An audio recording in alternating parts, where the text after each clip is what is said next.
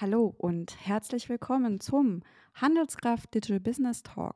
Mein Name ist Franzi Kunz, meines Zeichens Digital Business Analyst und Handelskraft Autorin auf dem Handelskraft-Blog handelskraft.de. Das war ganz schön viel Handelskraft, aber das war noch nicht alles, denn ich werde auch am 16. und 17. März die Handelskraft-Konferenz 2022 gemeinsam mit Oliver Kling, den ihr ja auch aus diesem Digital Business Talk kennt, moderieren. Und da habe ich doch schon die perfekte Überleitung zu meinem heutigen Gast, denn ich habe heute hier die liebe Dr. Carmen Köhler. Hallo Carmen und herzlich willkommen. Hallo Franzi, freue mich total da zu sein. Ich freue mich auch, dass du Zeit gefunden hast und dass wir heute ein bisschen schnacken können.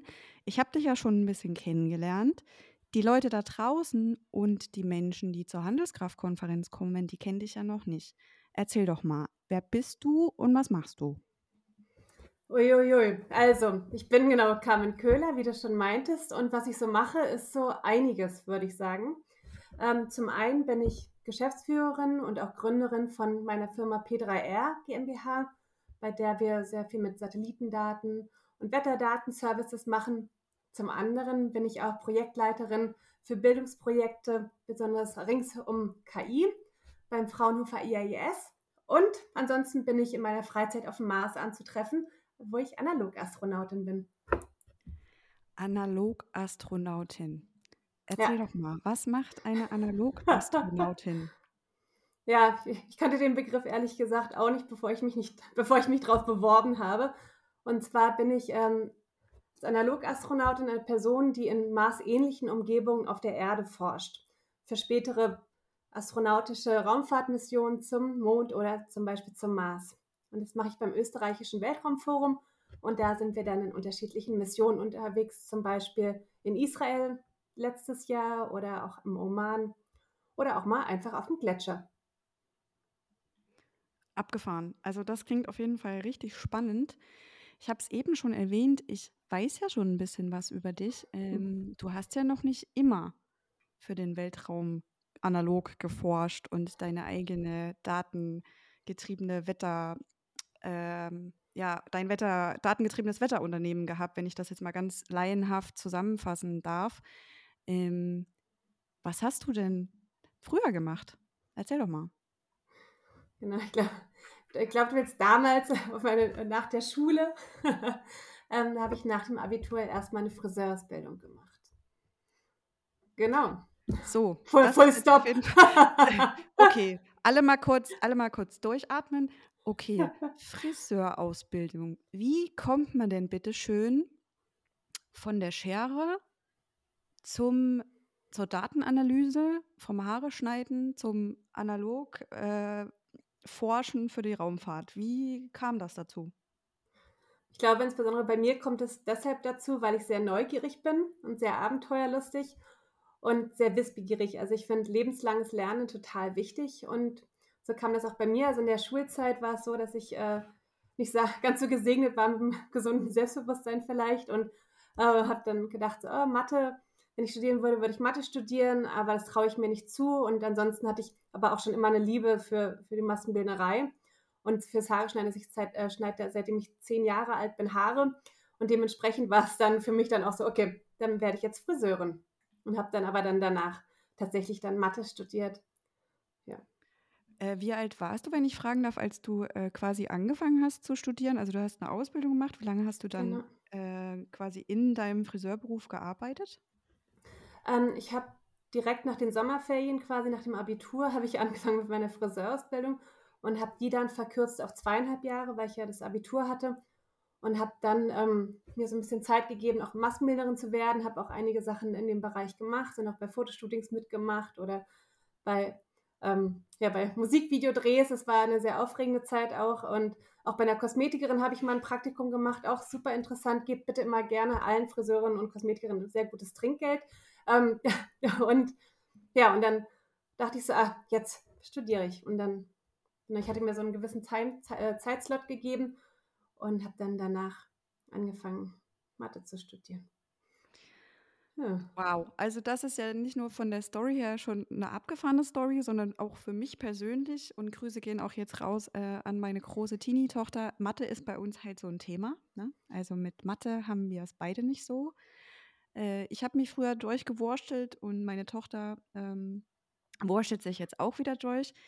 Wir sind so in diesem kreativen Raum unterwegs. Bei dir habe ich ja gerade rausgehört, dass beides so deine dass du bei beiden Sachen zu Hause bist, ne? Also, wenn man Friseurin ist und Maskenbildnerin, hat man natürlich auch eine kreative Ader, oder? Ich finde, ähm, generell ist es total wichtig, Balance zu haben. Und deshalb äh, merke ich halt auch gerade das, was jetzt man ist ja eher kreativ oder eher diese rationalen Berufe. Ich finde, dass man, ich glaube, man hat ja beides und dann ist die Frage, wie stark man was ausprägt. Und ich merke bei mir persönlich, dass mir was fehlt, wenn ich zu viel rational, also zu logisch dann denke und ähm, als wenn ich dann ja nichts Kreatives mehr mache. Ne? Ich habe auch momentan dachte ich so, oh, jetzt äh, genau, denke ich sehr viel. Okay, dann habe ich jetzt wieder angefangen zu malen zum Beispiel. Ne?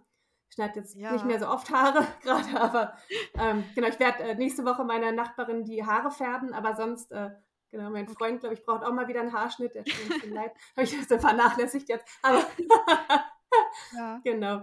Okay, aus dem Dreh kann ich es tatsächlich komplett nachvollziehen, ne? Also, wenn ich zu viel Rationalität habe, dann, äh, brauche ich diesen kreativen Ausgleich sozusagen.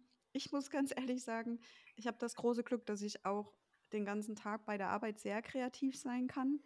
Mhm. Ich brauche zwar auch den wiederum anderen kreativen Ausgleich dann auch mit Malen und solchen Geschichten, ne, dass ich einfach was mit den Händen mache, statt den ganzen Tag mit äh, vorm, hinterm Bildschirm, vorm Bildschirm, wie man auch immer man es nennen möchte. Da macht man ähm, mit, mit den Händen, tippt man doch, Mensch. Ja, genau, genau, super kreativ. ähm, ja, tatsächlich ist es bei mir aber nicht so, dass mir dann das Verlangen kommt, oh, ich brauche jetzt unbedingt mal wieder so ein bisschen Zahlen und Fakten und Daten und Datenanalyse. Natürlich, da kommen wir auch schon noch ein Stück näher zu unserem äh, Thema des heutigen Nachmittags. Daten gehören natürlich auch zu meinem Job dazu. Ne? Ich bin Marketer, ich bin Marketer mit Leidenschaft, ich bin kreativ und liebe es, das auch ausleben zu können auf sämtlichen Wegen und Formaten. Das datengetriebene Arbeiten, ich gebe es ganz ehrlich zu, das ist ähnlich wie mein Verhältnis zu Mathematik in der Schule. Ja, das ist so ein, ich muss es machen, es gehört dazu aber so richtig gerne mache ich das jetzt auch nicht unbedingt. So war das eine ganze Zeit lang. Bei dir habe ich rausgehört, ne, Mathe, ey, das war eigentlich schon immer mein Ding, ne? Oder habe ich das? Ähm, genau, deshalb wollte ich gerade nämlich fragen, was du an Mathe nicht mochtest. Also bei mir war es schon so, dass es abhängig auch äh, war von meinem Lehrer, Lehrerin sehr stark in der Schule, ob ich mich fürs Fach begeistert habe oder nicht. Ich war, äh, war früh, war ich begeistert von der Mathematik, weil ich das total geliebt habe, dass man ähm, einen Zettel hatte, dann hatte man eine Aufgabe drauf und hat dann mit dem Stift, äh, mit seinem Gehirn und einem ähm, Stift irgendwie dann das gelöst, dieses Problem. Ne? Und dann am Ende war das die Lösung dann entweder richtig oder falsch. Und das fand ich irgendwie total schön.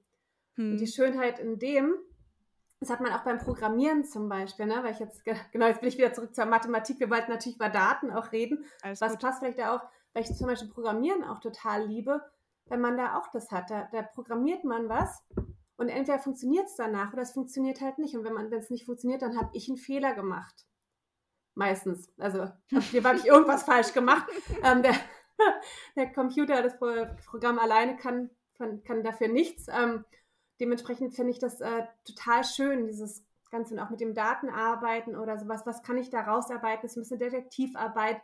Was sagen mir die Daten? Was kann ich, was finde ich darin für Strukturen? Und da, wie kann mir auch KI zum Beispiel oder künstliche Intelligenz dabei helfen, Strukturen rauszuextrahieren in, aus den Daten? Ja. Aber jetzt nochmal ganz kurz zurück zur Mathematik. Was mochtest du denn an der Mathematik zum Beispiel nicht? Tatsächlich hast du mir jetzt eigentlich die Steilvorlage für meine Antwort gegeben, denn Vielen Dank dafür.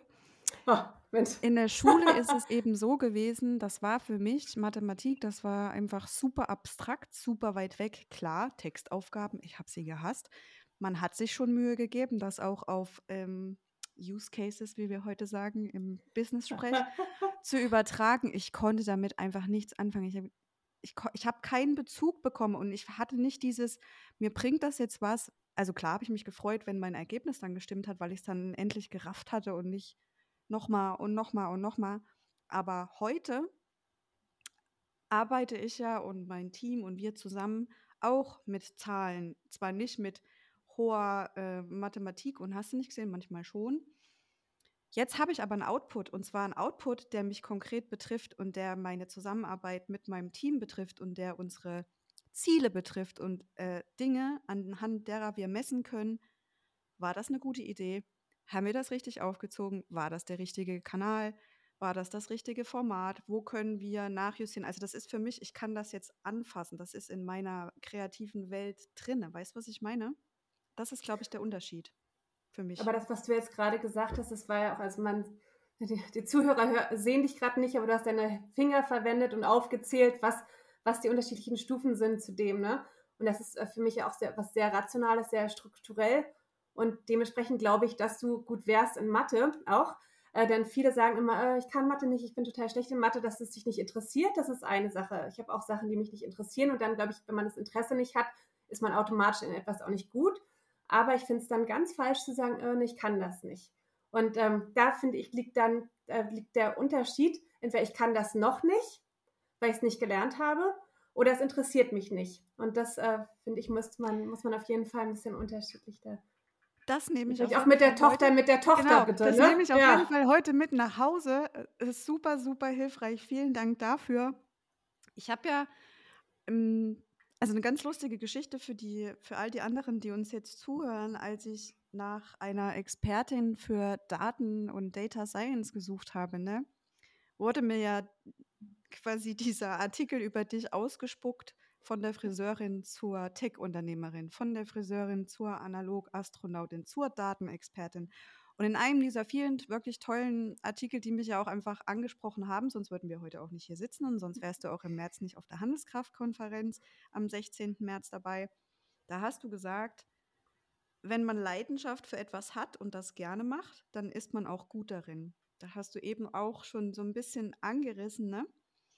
Ja. Wie würdest du denn jetzt, also du hast mich gerade schon so ein bisschen dahin genatscht, aber wie würdest denn jetzt du Menschen wie mich die grundsätzlich so eine Daten, naja, eher so ein bisschen distanziert gegenüber Daten und datengetriebener Arbeit sind. Wir wissen ja, dass das sehr viele sind. Also es ist ja auch ein großes Problem, ne? dass diese Nähe zu Daten und man weiß, man muss es tun, aber irgendwie macht es nicht so richtig Spaß. Was würdest du mir denn jetzt empfehlen, wie ich es auch zu einer Leidenschaft machen kann? Also ich sage jetzt mir im Sinne von allen, denen das auch so geht.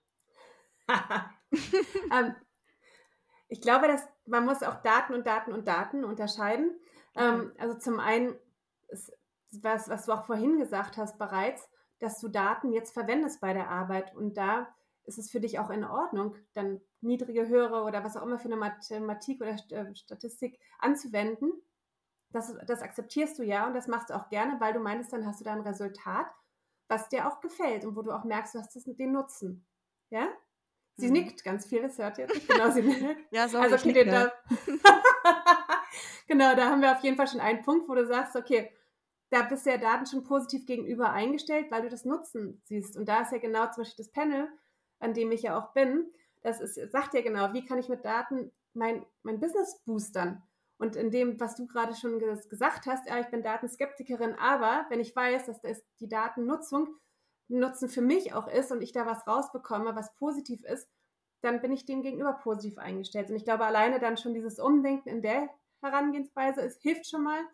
Und zum anderen ist, äh, sind Daten auch, wie gesagt, nicht gleich Daten. Zum Beispiel haben, äh, heben wir alle Tausende von Daten jeden Tag mit unserem Handy. Wenn wir jetzt auch gerade reden, diese ganzen Daten, die da reinfließen. Mein Handy weiß ganz genau, wo ich bin, äh, weiß, dass ich gerade nicht ran, dran rumspiele oder irgendwie auf so, Social Media bin oder irgendwas.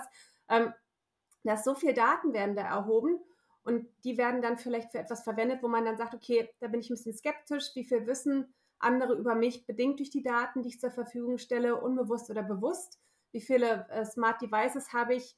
Äh, was bringt mir das zum Beispiel, wenn ich weiß, wie, viel, wie gut ich letzte Nacht geschlafen habe? Habe ich da einen Nutzen von oder haben dann eher die anderen Nutzen von, weil die App umsonst war Und ähm, umsonst Apps sind immer, weiß man, man bezahlt mit irgendwas. Ne? Und das sind dann die Daten. Genau. Und dementsprechend ähm, muss man sich einfach über bestimmte Sachen einfach total klar sein. Und in meinem Fall ist es zum Beispiel so, ich habe den ganz tollen Fall, dass die Daten, die ich ja verwende, äh, Wetter- und Satellitendaten sind, also mit, mit der Firma. Und das ist total schön, weil wir da nicht sagen können, boah, jetzt hatten wir aber voll, jetzt haben wir voll die Wolke diskriminiert, die, die letzte, die hatte gestern so wenig Niederschlag, ey. Also die muss, muss gefeuert werden, ne? Und da, glaube ich, ja. bin, bin ich in einer sehr glücklichen Rolle, dass wir äh, genau bei sowas halt eher in die Richtung, äh, dass wir probieren, jemandem zu helfen, ne? Mit, dass man guckt mit, natürlich, was wir alles sehen, mit Smart Cities, mit erneuerbaren Energien, das damit mit Niederschlagsprognosen, um halt auch wegen der, äh, zum Beispiel mit Sachen mit der Flut jetzt oder sowas, ähm, zu helfen, Klimawandel, all sowas, dass man das halt für was Positives einsetzen kann. Und ja, künstliche Intelligenz und die Algorithmen, sie sind auf jeden Fall nicht für alles das perfekte Mittel, da sollte man sich auch bewusst sein. Aber generell sind halt Daten etwas, die einem auch helfen können. Ja, das hast du sehr schön äh, zusammengefasst. Ich, ich steige jetzt auch immer tiefer so in deine, in deine Datenbubble so rein oder was dich halt da bewegt. Das fühlt sich gerade richtig Schon voll reingesogen. Oh, ja, ja, so das, das ging ja, das ging einfach. well, welcome to mal, the data ein bubble. Bisschen, ein bisschen mehr über deine GmbH. Du hast es gerade schon so angeschnitten, ähm, was ihr da so für Daten erhebt. Ähm, an was arbeitet denn ihr gerade so, falls du dazu was sagen darfst oder kannst? Also damit man sich ein bisschen noch mehr darunter vorstellen kann. Ja, wir haben unterschiedliche Projekte tatsächlich momentan. Also zum einen ist mir halt auch immer wichtig, dass ich Sachen lerne und auch das Sachen weiterzugeben. Das heißt, ich habe immer auch diese Balance zwischen, dass wir auch Projekte haben, wo wir was anwenden können und unser Gelerntes anwenden können und zum anderen, wo wir auch was für Bildung machen. Ähm, zum Beispiel Sachen, wo wir unser Wissen weitergeben können, ist, dass wir wirklich Wetterberatung machen, eine Wetterdatenberatung für Firmen, die Wetterdaten bereits nutzen aber nicht genau wissen. Ne? Die wissen ja, ich brauche jetzt Niederschlag, ich brauche jetzt eine Temperatur für irgendwas, vielleicht Feuchtigkeit. Und dann gibt es diesen riesigen Datendschungel an Satellitendaten, Mess Messdaten, Wettervorhersagedaten von zigtausend Modellen, dass sie sagen so, boah, ja, keine Ahnung. Ähm, also diesbezüglich würden wir zum einen Consulting anbieten, aber wir bieten auch Software Solutions, dass man sagt, okay, es gibt super viele Daten, die auch umsonst zur Verfügung gestellt werden, vom Deutschen Wetterdienst zum Beispiel und da sagen wir, okay, wir können euch eine Software basteln, dann ziehen wir die ganzen Daten da umsonst raus und äh, wandeln es um in Pro äh, Produkt zum Beispiel oder auch Wahrscheinlichkeitsprodukte oder je nachdem, was gewünscht ist von dem Kunden und können da halt so eine äh, Lösung quasi richtig für de deren wetterbehaftetes Problem finden und das halt auch erklären oder auch erklären, warum ist was, äh, warum ist das Wettermodell heute gut oder morgen nicht so gut oder das ist halt, das Schöne ist ja, dass bei den Daten, dass das, das ist ja eine physikalische Begründung dahinter. Warum ja. sieht das so aus ja. oder so? Ne? Warum? Nee, heute hat einfach die Sonne geschienen, deshalb ist, äh, ist unsere Solarstrahlung so hoch. Ne? Also man hat da eine direkte Korrelation. Es ist nicht einfach irgend, irgendwas, sondern es äh, hat wirklich diese Bedeutung. Und zum anderen haben wir ähm, ein neues Produkt, was wir anbieten. Also wir, haben eine, wir entwickeln gerade eine App, ähm, ähm, ja, supported von ESA. Und zwar das heißt es Astroleo, das heißt Learn Earth Observation. Und das ist eine App, die wir wo wir jetzt anfangen mit Testschulen auch, ähm, wo man so mit Augmented Reality, dass man ähm, das Lehrerinnen dass die runterladen können und das äh, so eine unterschiedlichen Bundles für Klimawandel auch runterladen können auf, auf, ähm, ja, auf die Devices von Schülerinnen. Und die Schülerinnen können dann unterschiedliche Aufgaben bewältigen in einer, also mit dieser App. Genau. Das klingt und da können die dann auch rausgehen und dann so ein bisschen gucken und wir probieren damit dann den Lehrerinnen ein bisschen zu helfen, dass sie nicht die Inhalte für alles selbst zusammenstellen müssen, besonders wenn es um ja, Photosynthese oder Erderwärmung, CO2, so diese ähm, Sachen mit Satellitendaten machen müssen. Können ja. wie gesagt, Sachen runterladen und dann einfach den Schülerinnen zur Verfügung Sehr stellen. cool, sehr cool. Da hast du mir schon die perfekte Ramp äh, gebaut, denn oh. du machst ja, hast du vorhin eingangs schon gesagt, du bist nicht nur Gründerin und Geschäftsführerin, ist das korrekt? Von ja. P3R, sondern du bist auch am Fraunhofer tätig. Genau. Und da geht es ja auch um Bildung und um Schülerinnen und Schüler. Magst du uns dazu noch kurz was erzählen? Das ist auch super. Das ist vorher nicht abgestimmt gewesen, aber wir hatten tatsächlich gestern unseren Lounge von dem Projekt KI in der, ähm, in der Berufsausbildung. Ach ja, okay. Erzähl genau.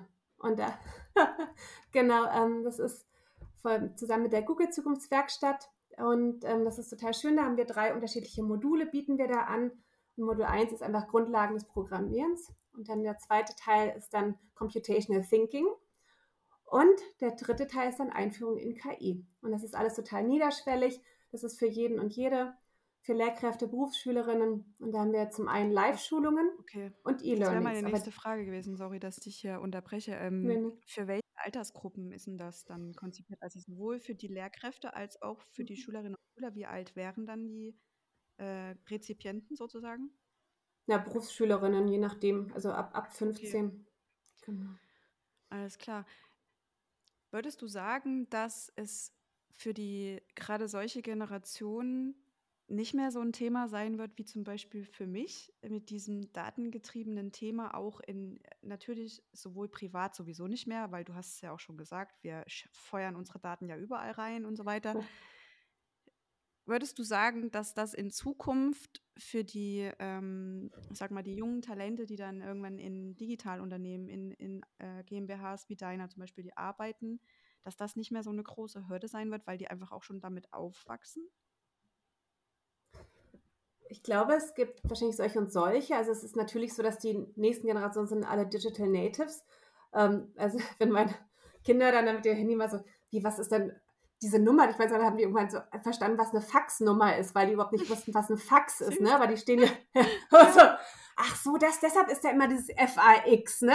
Irgendwie oh sowas God. zum Beispiel, ne? Aber na klar, also wir haben früher haben wir uns äh, gegenseitig abends Faxe äh, geschickt, ähm, ne? statt SMS oder WhatsApp oder was auch immer. Mhm. Ähm, dementsprechend sind sie natürlich, wachsen alle jetzt mit den Handys auf und sind, dementsprechend gehen sie dann da anders mit um. Aber es wird auch immer mehr zum Thema mit Cybersecurity. Das wird ja auch immer wichtiger. Und das ist halt total wichtig, auch dass man da schon früh anfängt, den äh, Schülerinnen die Digital Skills dann auch in die Hand zu geben. Worauf müssen sie achten? Äh, worauf müssen sie achten, auch mit, äh, wenn sie sich online bewegen? Was für, ein, was für einen Fußabdruck hinterlasse ich da? Was, was wei weiß man online bereits über mich? Ähm, was wird gelöscht in welchen Apps? Was, wird, was wird, bleibt für immer im Gehirn quasi des, des World Wide Webs vorhanden. Also deshalb ist es gerade da, dadurch, dass sie so früh schon in Kontakt sind mit äh, der digitalen Welt, mit dem Internet, mit den Handys, ist es umso wichtiger, dass man ganz, ganz früh anfängt, sie wirklich darauf zu sensibilisieren und zu schulen. Dementsprechend ist das Projekt, an dem ich jetzt da gerade arbeite, was ich leite mit KI in der Berufsausbildung, das ist halt für Berufsschülerinnen, aber wir bieten auch für Jüngere dann schon was an und auch das überhaupt das Programmieren, wie funktioniert äh, wie funktioniert das alles, wie kann ich programmieren. Das ist äh, total wichtig, dass da jeder für das sensibilisiert ist. Okay, ich höre da raus. Ähm, du würdest sagen, dass Data-Driven, die Einstellung zu Data-Driven und Data-Driven Business, Datenpflege keine Generationenfrage ist. Ich glaube, also, dass, dass dieses Geld, ja, aber ich würde sagen, dass es, dass es sich unterscheidet. Ich glaube, für einen ist es normaler, dass es existiert. Ich glaube, bei uns ist diese Existenz des Ganzen, also als äh, ältere Generation so ein bisschen so, oh, früher, gab, früher war alles anders, ne? So, früher war alles besser, ähm, vielleicht, ne? Ähm, dass da schon der Unterschied ist, dass man diese gewisse Skepsis äh, gegenüber etwas Neuem hat, was bei den anderen Generationen nicht der Fall ist. Da, da stimme ich dir total zu, dass man da diese ähm, Angst vor Veränderungen, Chance vielleicht darin auch, dass man da dem gegenüber kritischer eingestellt ist. Nichtsdestotrotz glaube ich, dass wir alle vereint äh, gucken sollten, okay, was machen wir mit den Daten und wo gehen wir da auf der lange Sicht auch hin, in welche Richtung. Welche Daten dürfen für immer umsonst bleiben? Es muss jedem bewusst sein, wann übergebe mittel ich meine Daten umsonst. Ähm, wann ist es, wenn ich ein Handy kaufe und erstmal mich einlogge, dass ich allen Sachen zustimme, weil ich ja sonst gar nicht an mein neues Handy rankomme, quasi. Ähm, also was kann man da selber machen? Was muss man beachten? Und so. Also ich glaube. Hm. True Story. Du hast auch gerade gesagt, Angst vor Veränderung, ne? Das ist, das finde ich, ist tatsächlich ein Generationenthema. Das erlebe ich das ein oder andere Mal. Nicht nur im Data-Driven, lass uns endlich mal datengetrieben arbeiten Bereich, aber wie wäre denn dein, in deiner idealen Welt der Prozess, um gerade diejenigen, die Angst vor Veränderung haben. Da müssen wir jetzt nicht explizit bei diesem Datenthema bleiben. Das ist ja eher so ein, naja, auch so ein Mind, eine Mindset-Frage und ein Change-Management, man soll es ja eigentlich nicht mehr sagen, gell? Prozess. Wie kriege ich die denn von diesem, ach, nee, lass mal alles so, wie es war. Früher war alles besser, du hast es eben schon gesagt. Hm. Wie kriege ich die denn in meinem Unternehmen jetzt überzeugt, hey doch, lass mal machen. Ist cool. Also ich bin ja persönlich ein ganz großer Verfechter von Veränderungen ne, und dass das super ist. Ähm, ich bin aber der Meinung, dass man Leute damit vielleicht eher kriegt, wenn man sagt, probier es aus. Und wenn es nicht besser ist, dann das andere ist doch noch vorhanden. Also zurückgehen kann man immer, meines Erachtens. Man kann neue Türen ausprobieren und irgendwann mal reingucken, ah, passt mir das, passt mir das nicht. Gefällt mir ein Online-Kurs oder so. Es ist ja momentan, es ist der Wahnsinn, was für äh, unterschiedliches Wissen man sich aneignen kann, auch umsonst. Okay, wir bezahlen mit den Daten. Ja, ähm, natürlich. aber ähm, wie gesagt, wenn ich, wenn ich das nicht, wenn ich das nicht mehr möchte, dann kann ich wieder zurückgehen, kann ich wieder in meine Comfort Zone reingehen und äh, habe dann nichts verloren, außer dass ich mehr Wissen gewonnen habe. Und ich würde es eher probieren, so zu machen. Also ich habe das bei den Kindern immer gesagt, so, du musst alles probieren, wenn es dir nicht schmeckt, dann ist es okay. Aber wenn ja. du kannst nicht sagen, es schmeckt dir nicht, bevor du es nicht probiert hast. Und so würde ich es vielleicht da auch probieren. Pädagogisch wertvoll, weiß ich nicht, wie das ist. Aber müsste man mal jemand fragen. Ja, alles gut. Ich habe ja auch nach der idealen Vorstellung für den idealen Prozess gefragt. Ich finde den Ansatz mega, weil es auch tatsächlich, finde ich, immer eine Frage des Wie ist. Ne? Also wie kommuniziere ich denn einen Wunsch oder wie kommuniziere ich ein, ein Ziel, was ich in meinem Team zum Beispiel als Head of You Name It habe. Es ist ja ein Unterschied, ob jemand sagt von oben, ich will oder wir müssen oder das und das soll bis, oder ob jemand sagt, ich habe einen Wunsch oder ich wünsche mir das. Ja? Also ich finde, das ist auch ganz viel Kommunikation und auch ganz viel Empathie und Social Skills da drinne, um ein, für mich, habe ich ja vorhin gesagt, auch so abstraktes und eigentlich so ein Pain-Thema auch, also ja, nicht nur näher zu bringen, sondern halt auch zu treiben. Ne? Klar ist das auch, das kann ich auch aus Erfahrung sagen, kein Ding, was über Nacht passiert. Also wir sind zum Beispiel im, im Team, in dem ich arbeite, in dem Marketing-Team von DotSource, richtig, richtig krass gewachsen in den letzten zwei Jahren. So.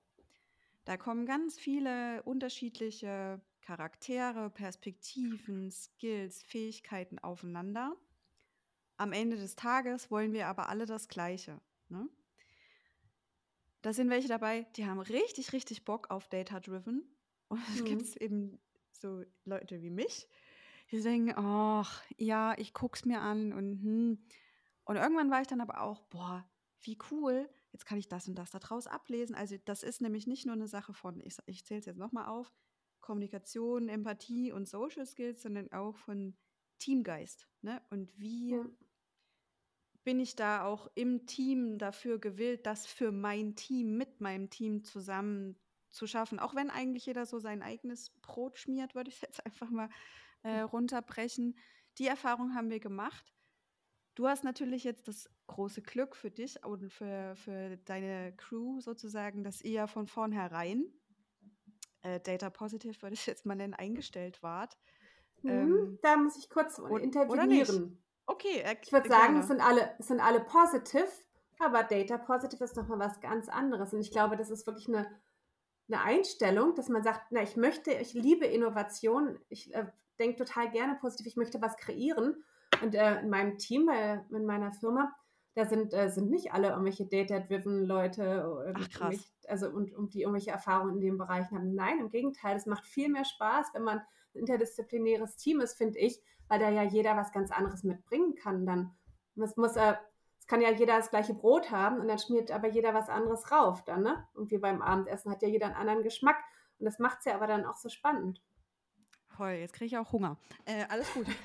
Das, das ist auf jeden Fall auch spannend. Bei euch ist es natürlich so, könnte ich mir jetzt vorstellen, die Daten sind ja aber Mittel zum Zweck, um dieses, ich habe Bock auf Innovation, ich habe Bock da so, also es ist, also ich, ich finde es mega spannend. Ich hätte auch nie gedacht, dass ich mal dieses, sage ich den, dieses lange Wort, Data-Driven Performance Marketing. Man kann ja irgendwo auch noch Content dazwischen packen oder Social Media oder hast du nicht gesehen? Kann man alles. Ja.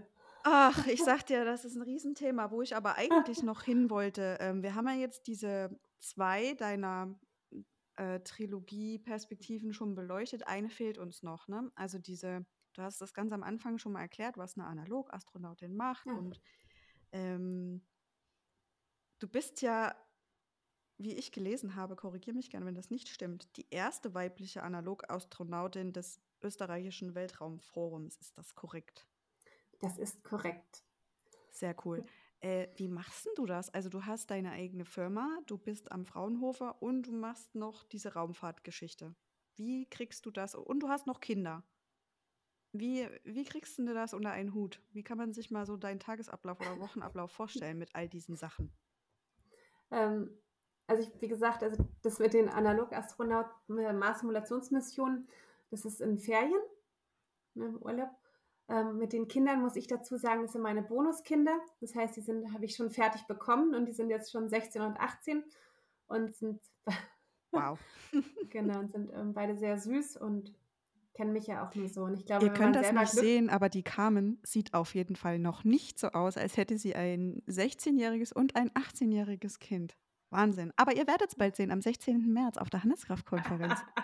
noch ein Grund, sich anzumelden. Ich meine es ernst. Äh, also wirklich Kompliment. ähm, sorry, ich habe dich unterbrochen.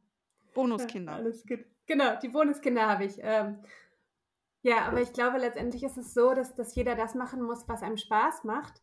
Und dann kann man halt auch glücklich sein. Ne? Und wenn man dann zusammen ist, dann ist man ein glücklicher, ausgeglichener Mensch, als wenn man, ja, man halt den ganzen Tag irgendwie Sachen macht, die einen unglücklich machen. Also es ist natürlich eine Time-Management-Sache, keine Frage. Aber es ist auch äh, in Teilzeit, ne? Also ich habe jetzt keinen Fulltime-Job. Also ich, arbeite in Teilzeit am Fraunhofer in Teilzeit. Ja, trotzdem. Also du musst das ja auch alles vorbereiten und nachbereiten und ich höre aber so raus, dass das natürlich alles, was du tust, hat ja auch sehr viele Synergieeffekte. Ne? Also du profitierst ja bei dem einen von dem anderen und umgekehrt.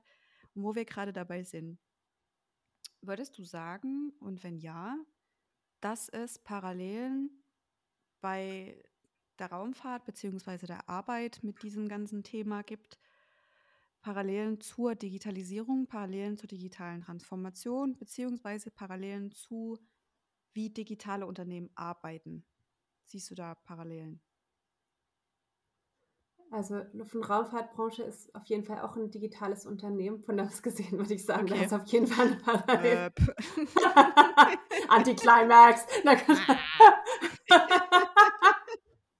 Okay, dann. Äh, äh, nein, ich glaube generell, was sagen, was ist letztendlich die, äh, die Raumfahrt, ist ja, wie man es wie sich ja so denkt, ist es äh, was Innovatives. Ne? Wir wollen, zum Beispiel Elon Musk, wir wollen zum Mars. Und da ist natürlich etwas, wenn wir etwas machen wollen, was wir noch nie gemacht haben, müssen wir irgendeinen Weg finden, den wir davor noch nie gefunden haben. Und das ist natürlich super spannend. Ne? Aber ich glaube, dass das in allen Bereichen ist. Und ich glaube, das ist auch das, äh, was wir ja heute auch ansprechen mit der Nutzung von Daten, zum Beispiel und Data-Driven Businesses dem Ganzen. Das ist ja alles das, ganz viel von dem gab es einfach noch nie. Und mit dem, was wir jetzt entwickeln mit KI-Algorithmen, basierten Algorithmen und wir haben jetzt alles, das ist alles die schwache äh, KI, ne? Und dann gibt es ja noch die starke äh, KI. Und ab wann ist die KI denn so stark, dass, dass die, die Weltherrschaft übernommen wird und so? ähm, das ist ja, das, das wissen wir ja alles nicht. Und das macht natürlich vielen Angst, zum einen, aber zum anderen ist es halt eine total riesen Chance wieder, ne? dass wir sagen können, wir machen hier irgendwas ganz, ganz Tolles und wir können das ja alles auch alle beeinflussen, indem wir Angst haben davor, äh, gucken wir lieber weg, aber indem wir sagen würden, nee, wir, wir schauen uns das an und wir können es gemeinsam gestalten, können wir da was Positives draus machen, dass wir zusammen sagen, okay, wovor habe ich eigentlich Angst? Ich habe da und da und da und davor Angst, die Sachen könnten potenziell passieren. Ähm, wie kann ich die denn bekämpfen zum Beispiel? Und das ist, oder bekämpfen ist ein bisschen ein extremes Wort, aber wie kann ich da, darauf achten, dass es vielleicht nicht eintritt und dass Terminator nicht vor der Tür steht oder so, ne?